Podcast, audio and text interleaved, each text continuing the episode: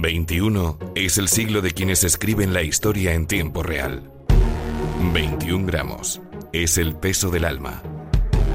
En la cadena Ser, 21 gramos. Con María Gómez.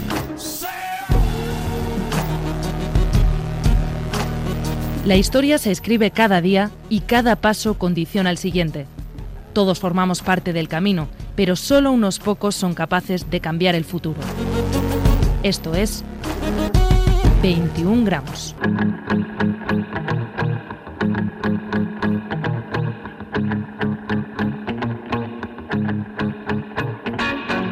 El primer recuerdo político de la niña llamada a convertirse en la mujer más poderosa de Europa es la construcción del muro de Berlín.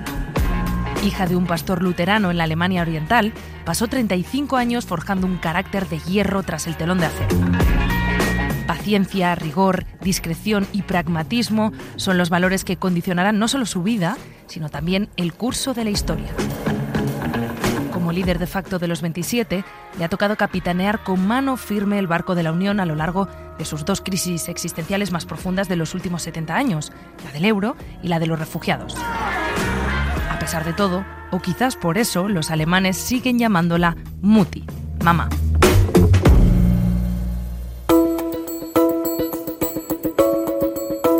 En pleno 2017, tan solo 10 mujeres en el mundo ostentan el cargo de presidentas de un país y solo 6 ejercen como primeras ministras. La canciller alemana pertenece a este último y selecto grupo y aunque podría encabezar una avanzadilla feminista, la realidad dista mucho de ser esa. Vamos a analizarlo con Alfonso Latorre. Pese a ser más valorada entre las mujeres que entre los hombres, solo un 33% de las alemanas creen que Angela Merkel se ha implicado a fondo en asuntos de género. La canciller no es desde una perspectiva feminista un ejemplo a seguir, como afirma Alba Varela Laseras, de la librería Mujeres de Madrid. Una mujer reaccionaria y absolutamente ajustada a unos patrones de conducta masculinos. Es verdad que hay otras a las que ves hacer cosas diferentes, pero es verdad que Merkel nada. Es que ser mujer no es, no es garantía de nada, es la lástima, ojalá lo fuera. Cuando una mujer entra en el poder, cambia la mujer. Cuando muchas mujeres entran al poder, es el poder el que cambia. Es una cuestión también de números. Sin embargo, Angela Merkel sufrió el habitual ninguneo al que se somete a las mujeres al entrar en ámbitos eminentemente masculinos. En su propio partido fue conocida como la chica de Kohl, un apodo que el propio ex canciller alentó cuando comenzó a darle puestos de relevancia al tiempo que la llamaba mi niña. Desde 1991 a 1994 ocupó la cartera de Mujeres y Juventud y ya entonces se pronunció contra la libre regulación del aborto, el establecimiento de cuotas femeninas y el reconocimiento de las uniones homosexuales. Sus políticas actuales siguen la misma línea y el movimiento feminista no cesa de señalar esas carencias. Leyes serias de violencia contra las mujeres, políticas también de acceso al empleo, conciliación de la vida laboral y familiar, además de políticas económicas. Obviamente los minijobs van a afectar en un, me atrevo a decir, 80-90% a las mujeres. Estoy segura que no lo está llevando a cabo el gobierno alemán con la cabeza visible de Merkel.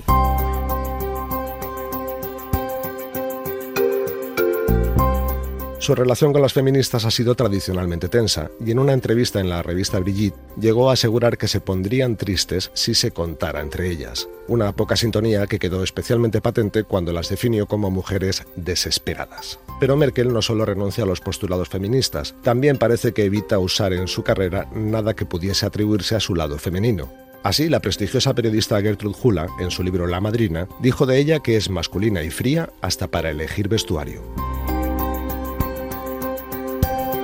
El caso de Angela Merkel no es aislado. Es difícil encontrar mujeres feministas en el poder. Más bien todo lo contrario, es habitual que encarnen valores totalmente opuestos. Ejemplos como Margaret Thatcher, la croata Kolinda Grabar Kitarovich, la polaca Eva Kopacz o la actual primera ministra británica Theresa May dan buena cuenta de ello. No son ejemplos para nada representativos de lo que sería una política feminista. Muchísimas de las mujeres que estamos viendo como jefas de Estado son por partidos de derecha. Y ahí yo creo que la derecha ha sido como más inteligente o más flexible o les importa menos quizá porque saben que las tienen más controladas, porque no son feministas, ni se declaran, ni pretenden serlo, en poner a mujeres encabezando listas.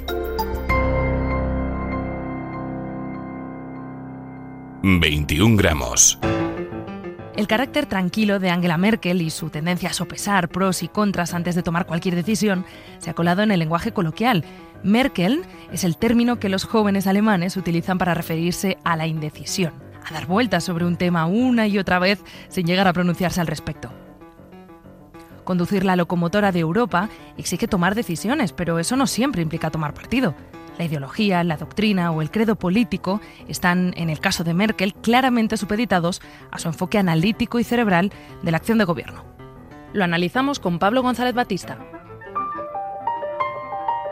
Muy lejos de la actitud de machos alfa del corral europeo cultivada por algunos de sus predecesores en el cargo, como Helmut Kohl o Gerhard Schröder, Angela Merkel habla lo justo, se muestra prudente, observadora, cautelosa y, por encima de todo, pragmática. La canciller alemana ha demostrado sobradamente su habilidad para maniobrar con calma sobre aguas revueltas sin miedo a alterar el rumbo cada vez que es necesario. De tal modo que el sesgo ideológico de su política está tan desdibujado que en ocasiones es casi imperceptible.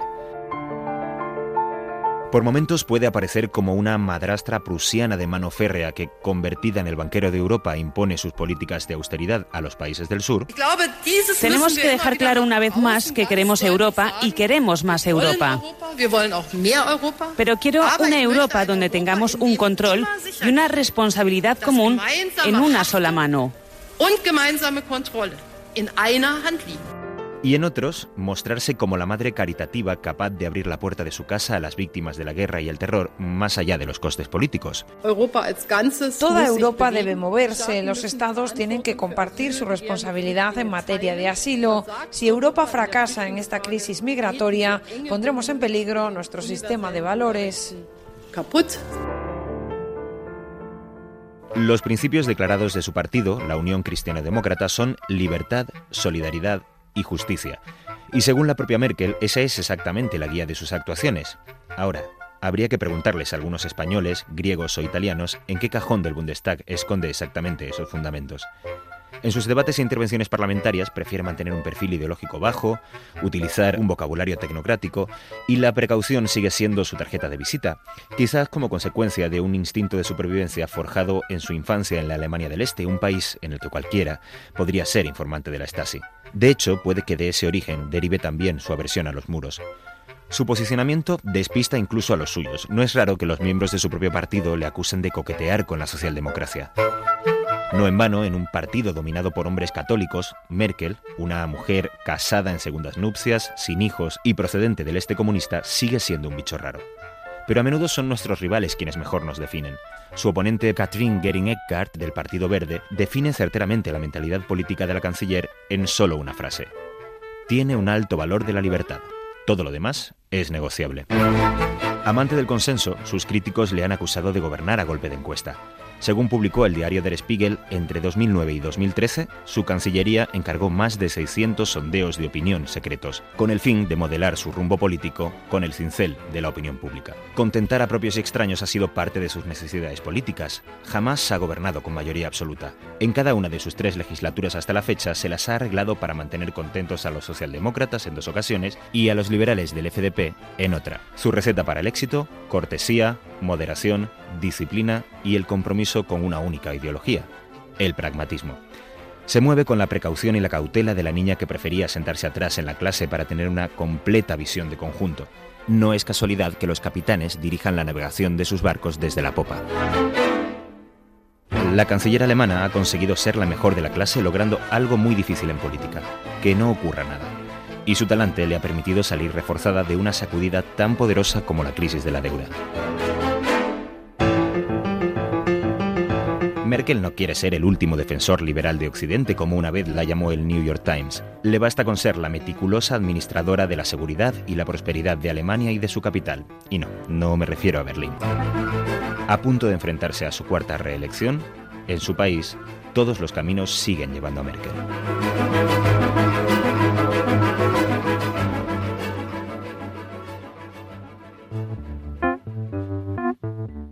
Dicen que un líder nace, no se hace, aunque todo es poco para reforzar la imagen de poder. Para mandar desde el púlpito no solo basta con tomar decisiones de carácter político ni con dar emocionantes discursos que trasciendan más allá del mensaje. Los políticos dependen en gran parte de su imagen. Nos referimos a algo tan banal como el look o el outfit que decimos ahora, y aspectos tan intangibles como los gestos, las miradas y las actitudes que se llevan a cabo en público. En el caso de Angela Merkel, por su condición de gran lideresa en un mundo lleno de corbatas y mocasines, es un aspecto sobre el que se ha puesto el foco. Un mal corte de pelo, un modelo mal elegido o un gesto demasiado brusco puede dar al traste con toda una política de comunicación. De imagen pública y moda nos va a hablar Mauro Picatoste. Es verdad que su aspecto deja mucho que desear, pero él dice que en eso está su encanto. Lo primero que tenemos que hacer es definir la imagen de Angela Merkel. Una labor de concreción que le pedimos a Anthony Gutiérrez Rubí, asesor de comunicación y consultor político. Sobriedad, solvencia y pragmatismo. Tres palabras que coinciden con su estilo a la hora de vestir, porque Merkel no es que sea una banderada de la moda, es más, llama la atención por austera y funcional, como sus políticas. Para la foto de rigor, siempre traje pantalón con chaqueta de tres botones, algo así como un uniforme de trabajo. Da una, una imagen y proyecto una imagen de disciplina también, ¿no? Y de compromiso con, con su función pública, con el ejercicio del poder. De hecho, trata de no desviarse nunca de esa uniformidad, solo alterada por la gama cromática. Porque el día que lo hizo, en Oslo, asistiendo a la ópera, las portadas dirigieron sus miradas hacia el pronunciado escote de la canciller. Por cosas como estas debió pensar, una y no más. No quiere que nada distraiga ni distorsione su manera de entender la política y la percepción que ella quiere transmitir de la misma. Pero antes de seguir, vamos a hacer una parada en la visión local, la de Alemania. Hans Gunther Kellner, corresponsal en España de Deutschlandfunk, nos habla de una imagen algo maternal. Merkel eh, durante mucho tiempo, al menos en Alemania, se llamaba Mutti, es decir, mamá, que te da un poco el calor humano y también el amor, pero que también te educa. Pero eso es algo que le, la convierte en cercana. Esto suele ocurrir cuando decidimos partir de premisas basadas en tópicos. Algo parecido a lo que pasa cuando no somos capaces de discernir la delgada línea que separa a la figura pública de la persona privada. Por ejemplo, interpretamos así a Merkel por sus políticas, por su seriedad y por lo que para algunos es frialdad. Hay algo de contención formal, de severidad, de rigor, de eficacia que son valores nacionales eh, de, de Alemania y que ella representa también en la política. ¿Pero acaso esa persona que carga con los valores de toda una nación sobre sus espaldas no puede tomarse un respiro? ¿No puede vivir en un céntrico pisito berlinés con su marido y tener las mismas necesidades que cualquier otra persona? Se recuerda que hay fotos de ella saliendo haciendo, haciendo compra en un supermercado. No, no se sabe muy bien si era espontáneo ese gesto o no, eh, que se le ocurrió en el camino a casa que le faltan puerros de verdad. Nota mental, comprar puerros. Eh, perdón, es ahí, en los pequeños detalles donde radica la diferencia. Y no, no me refiero a los puerros, sino a un collar con los colores de la bandera alemana que exhibió en un debate electoral televisado en 2013. Sí, se habló más del collar que del intercambio de propuestas. Es más, el avalorio tuvo hasta nombre, el Deutschlandkette, el collar de Alemania. La pregunta estaba en el aire. ¿Había entrado Merkel en el juego? Sí, ha sorprendido mucho, pero en Merkel más porque se sabe que ella siente un rechazo grande a las reglas así de los medios de comunicación en la política de hoy. Dice Hans que sorprendía eso en Angela Merkel porque hablamos de una persona que no es solo la banderada de la austeridad económica. Se mueve con simplicidad, con economía de movimiento y de gestos. En su comunicación no verbal sí que hay un gesto típico en ella que incluso fue imagen de una campaña electoral. Un cartel junto a la estación central de Berlín rezaba, El futuro de Alemania en buenas manos.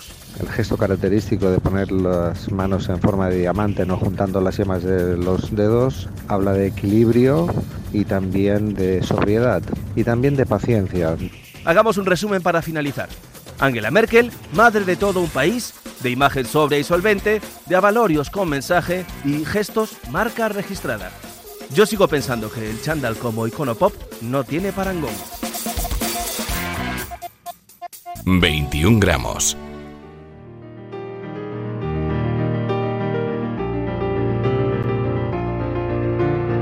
Uno de los aspectos más desconocidos de nuestros políticos es su nivel educativo y su especialización.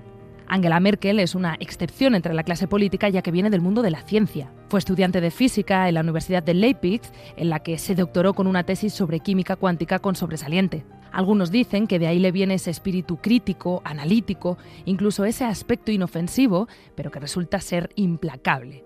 ¿Qué tipo de formación es la más adecuada o la que más puede ayudar a un mandatario a la hora de dirigir un país? Queremos hablar de esto con Alfredo Pérez Rubalcaba, ex vicepresidente del Gobierno y químico, que sigue dando clases en la Universidad Complutense de Madrid. Alfredo, muchas gracias por atendernos. Gracias a vosotros.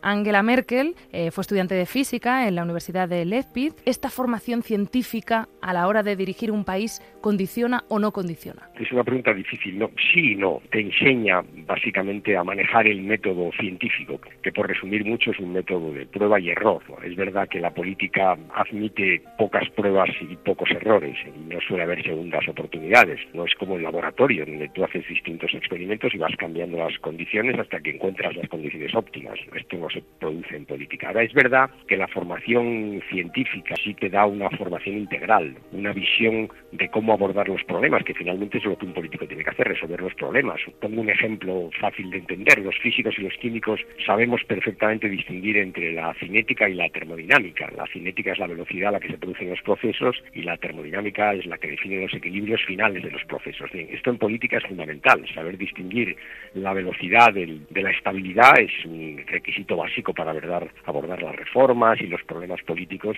y esto se aprende muy bien a distinguir entre velocidad y estabilidad se aprende muy bien con la física y con la química. Cada vez son más los parlamentarios que llegan con estudios superiores, en este caso universitarios, pero muy pocos son los que llegan desde el campo de la ciencia. En su caso, por ejemplo, usted era un poco rara avis. Por emplear una terminología química era un poco tierra rara, ¿no? Pero sí, sí es verdad. En mi época recuerdo dentro del PSOE, por ejemplo, había un físico que era Javier Solana, que era catedrático de física, pero es verdad que el resto, en el resto hay muchos más eh, abogados y economistas que científicos, ¿no? Después de todos los parlamentarios, entre otras cosas, pero fundamentalmente hacen leyes, ¿no? Y las leyes están regidas por las eh, reglas del derecho, en fin yo echo de menos que haya científicos eh, en, los gobiernos y que haya científicos en el Parlamento, primero porque muchos de los problemas que se plantean hoy en día son científicos y hay que abordarlos desde perspectivas científicas. Por tanto, sí, creo que sería conveniente que hubiera más científicos en el Parlamento, se agradecería. La, ciencia lo agradecería y en general yo creo que la política mejoraría. Pero en fin, soy, soy poco objetivo, ¿eh? pero, pero creo que sí. Y por terminar, no sé si ha coincidido alguna vez con Angela Merkel, pero me gustaría, en caso de que sí, que nos cuente un poco cómo es ella y en cualquiera de los casos que nos haga un perfil, cómo la ve, cómo la describiría como política. He coincidido poco, he hablado en algunas ocasiones con ella, en algunos eh, intermedios de estas reuniones. La verdad es que es una persona educada y correcta y atenta. Me llama la atención que le gusta mucho escuchar en fin, he conocido muchos políticos y muchos de ellos que les gusta más hablar que escuchar. Yo creo que ese es un error que Angela Merkel no comete, le, gusta escuchar. Y luego me ha llamado la atención siempre lo bien preparada que va. Recuerdo la última reunión que tuvimos, que fue en la Moncloa, una cumbre bilateral con empresarios y con sindicalistas. Nosotros acabábamos de firmar un pacto de pensiones en, España, en su momento fue controvertido. E, ella conocía perfectamente el pacto, todo lo que pretendíamos, eh, hizo una valoración del pacto muy ponderada y me llamó la atención, porque es verdad verdad que cuando vas a una cumbre internacional, pues tus gabinetes te preparan papeles, pero sabérselos, estudiarlos, y probablemente ahí salió la física, ¿no? La doctora en física, acostumbrada a leer, a pensar, a razonar, al método científico, efectivamente sabía perfectamente de lo que hablaba. ¿Qué idea tengo de ella? Yo creo que en su biografía política tiene mucho que ver su niñez, la, juventud que pasó en, en Berlín Este, ¿no? Tiene muchísimo que ver eh, por ejemplo, es difícil entender las decisiones que tomó en materia de refugiados si no tuviera en su conciencia política la existencia del muro al que me refería antes. Eh, el problema de la libertad, el problema de la pobreza, ya tiene algunos elementos que se justifican muy bien pensando en esta niña que vivía en un Berlín aislado del resto de Alemania y en fin, tiene, que ver con eso, yo creo. Pues don Alfredo Pérez Rubalcaba, ha sido un auténtico placer. Muchísimas gracias por atendernos. Lo, mismo digo, un placer. Un abrazo En la cadena Ser, 21 gramos, con María Gómez.